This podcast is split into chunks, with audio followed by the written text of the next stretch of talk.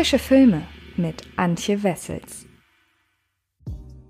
Hallo liebe Freds und herzlich willkommen zu einer neuen Folge des Frische Filme Podcasts. Und auf diese Folge hier freue ich mich ganz besonders, denn es fühlt sich das erste Mal wieder so an, ja, als wäre ich richtig up to date. Denn es geht in dieser Folge um The Unholy und The Unholy startet nächste Woche in den deutschen Kinos, wenn alles gut geht. Ich kann mir noch nicht so richtig vorstellen, wie das denn momentan so mit Kopienanzahlen ausschaut, weil so wahnsinnig viele Neustarts einfach in die Kinos kommen und ja, die ganzen Filme wollen ja auch abgespielt werden in den Kinos und deshalb weiß ich momentan noch nicht so richtig, was uns da erwartet, muss ich ehrlich sagen. Kann also sein, dass The Unholy nur in ganz, ganz wenigen Lichtspielhäusern läuft. Andererseits freuen sich die Kinos ja auf neuen Stoff, so gesehen. Also ich möchte da keine Prognose abgeben. Wenn euch der Film interessiert, schaut in euer Kinoprogramm und ähm, dann drücke ich euch die Daumen, dass ihr den Film findet. Vorausgesetzt, nach dieser Kritik habt ihr überhaupt noch Bock darauf. Aber ich muss auch ganz ehrlich sagen, ich habe so Bock auf Kino. Ich glaube, mir ist relativ egal, in welchen Film ich als nächstes gehe. Und vielleicht geht's euch da ja auch so. Ansonsten im Folgenden werde ich euch ein wenig was zu The Unholy erzählen. Ihr kennt das Prozedere. Nach dem Plot geht es um die Kritik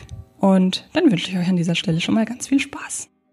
Alice, gespielt von Cricket Brown, ein junges, schwerhöriges Mädchen kann, nachdem ihr angeblich die Jungfrau Maria erschienen ist, auf unerklärliche Weise wieder hören, sprechen und sogar Kranke heilen. Als sich diese Nachricht verbreitet und Menschen von überall herbeiströmen, um die Wunder, die sie vollbringt, mit eigenen Augen zu sehen, besucht ein in Ungnade gefallener Journalist, gespielt von Jeffrey Dean Morgan, die Kleinstadt New England in der Hoffnung, mit seinen Nachforschungen über Alice seiner Karriere einen neuen Schub zu geben. Als beängstigende Ereignisse um ihn herum geschehen, fragt er sich, ob die Phänomene das Werk der Jungfrau Maria sind oder ob etwas Teuflisches dahinter steckt.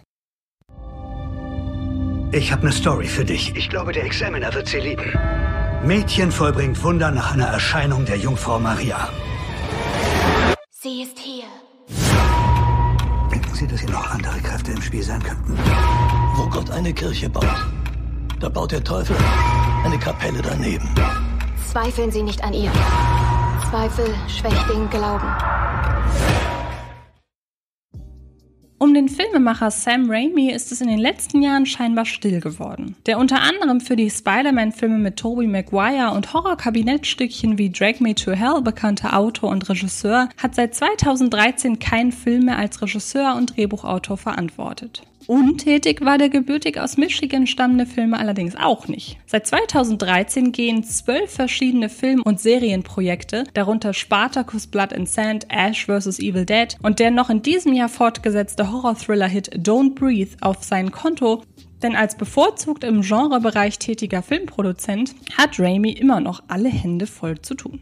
Kein Wunder also, dass man als Filmstudio mit so einem großen Namen gerne wirbt. Auch im Trailer zu The Unholy von Regiedebütant Evan Spiliopoulos wird Sam Raimi explizit genannt. Der inszenatorische Parallelen zu Filmen wie Der Exorzismus von Emily Rose aufweisende Horrorfilm über ein junges Mädchen, das nach der mutmaßlichen Erscheinung der Jungfrau Maria plötzlich heilende Kräfte hat, lässt keinerlei Bezüge zu Sam Raimis Arbeiten erkennen. Dafür hat dieser als Mitbegründer der Filmproduktionsfirma Ghost House Pictures auch einfach viel zu wenig mit der inhaltlichen Ausrichtung jener Filme zu tun, für für die er in erster Linie Geld und weniger handwerkliches Know-how springen lässt. Dass Evans Biliotopoulos für seinen ersten als Regisseur beaufsichtigten Spielfilm einen auch von ihm verfassten Horrorstoff auswählt, wundert bei einem Blick auf dessen bisherige Vita.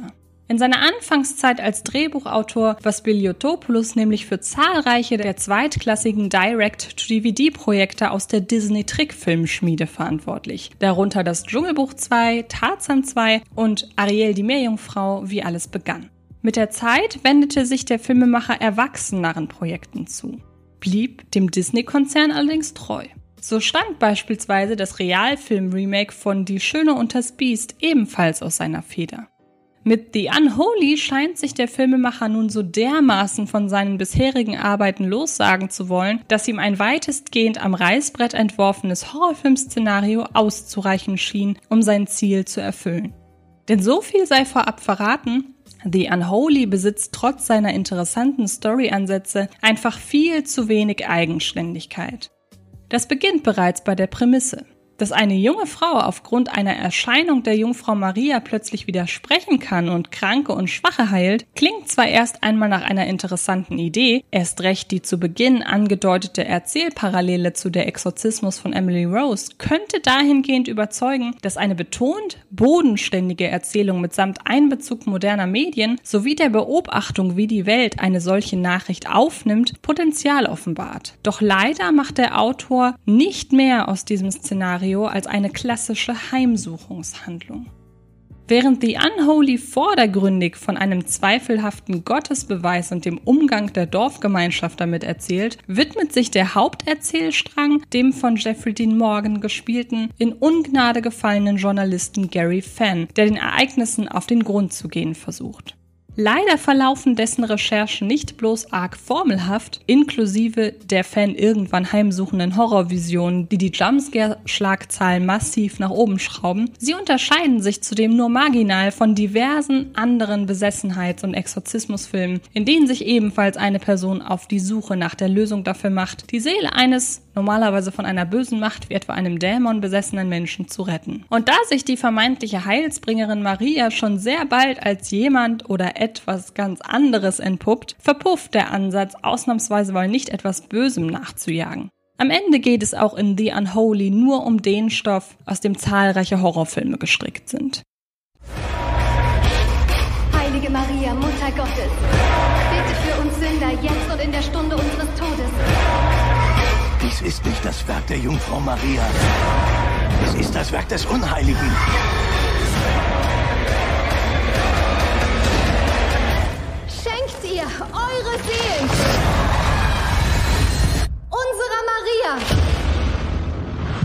Maria, Mutter Gottes, der Herr sei mit dir. Das trifft nicht bloß auf Jeffrey Dean Morgans Performance zu, da seine Darstellung eines investigativen Journalisten, der sich durch die eigenständige Wahl eines neuen Auftrags versucht, zurück in die Wahrnehmung zu kämpfen, solide, aber unaufgeregt herunterspielt. Auch die Inszenierung von The Unholy setzt sich aus altbewährten Horrorfilmmotiven zusammen. Dabei wäre der Film direkt ein ganzes Stück besser, würden die vorhersehbaren Jumpscares nicht ständig die Tonspur in die Höhe schnellen lassen. Der schnelle Schock rangiert für den Regisseur klar über dem subtilen Aufbau einer Schaueratmosphäre, sodass selbst wirklich gelungene Szenen wie etwa die nicht minder unheimliche Anbetung der Heilerin Alice rar gesät sind. Auch Fansgespräche mit Geistlichen und deren fast schon radikale Überzeugung, die Ereignisse seien allesamt Gott gewollt, verhelfen The Unholy zeitweise zu Substanz, während das klare Highlight des Films direkt zu Beginn zu vernehmen ist, wenn aus der Ego-Perspektive eine Hexenverbrennung gezeigt wird, die wohl nicht umsonst an den Auftakt von Sam Raimis Evil Dead Remake erinnert. Doch das Problem der unzähligen Jumpscares ist nicht bloß ihre uninspirierte Ausführung, sondern vor allem die damit einhergehenden minderwertigen Computereffekte, mit denen sogar der Trailer nicht geizt. Ausgerechnet das Böse ist in The Unholy das, was am wenigsten Angst macht. Da hilft es auch nicht, dass sich der Kameramann Craig Robleski alle Mühe gibt, diesem nichtssagenden Film mehr Ausdruck zu verleihen. Kommen wir also zu einem Fazit. The Unholy macht wenig aus seiner interessanten Idee und nähert sich einem Was wäre, wenn eine junge Frau ungewollt von der Jungfrau Maria heimgesucht wird, Plot auf dieselbe Weise wie zahlreiche Besessenheitsfilme vor ihm. Immerhin vereinzelt blitzt auf, dass Regiedebütant Evans Biliopoulos in Zukunft vielleicht Besseres auf die Leinwand bringen könnte. Und ihr könnt euch davon ab sofort, beziehungsweise schon ganz bald, selbst überzeugen, denn The Unholy ist ab dem 17. Juni, wie gesagt, in den deutschen Kinos zu sehen. Und ich bin gespannt, was denn dieser Film für Zuschauerergebnisse einfahren wird. Wenn euch das Ganze interessiert, beziehungsweise ihr im Horrorkino gerne aktiv seid, aber The Unholy jetzt vielleicht nicht so euer Ding ist, ich habe diese Woche auch noch über zwei andere Genrefilme gesprochen, nämlich einmal über Saw Spiral und über Possessor. Ich wünsche euch ganz viel Spaß beim Entdecken dieser Ausgaben. Und wer mich mal wieder sehen möchte, kann das tun auf dem YouTube-Kanal von Fred Carpet, denn da spreche ich diese Woche über zehn Fortsetzungen, die besser sind als der erste Teil. Auch dabei ganz viel Spaß. Und dann bleibt mir nur noch zu sagen, ganz herzlichen Dank fürs Zuhören und dann hören oder sehen wir uns in den nächsten Tagen garantiert irgendwo im Internet. Macht es gut und bis bald. Das war Frische Filme, der Podcast von Fred Carpet.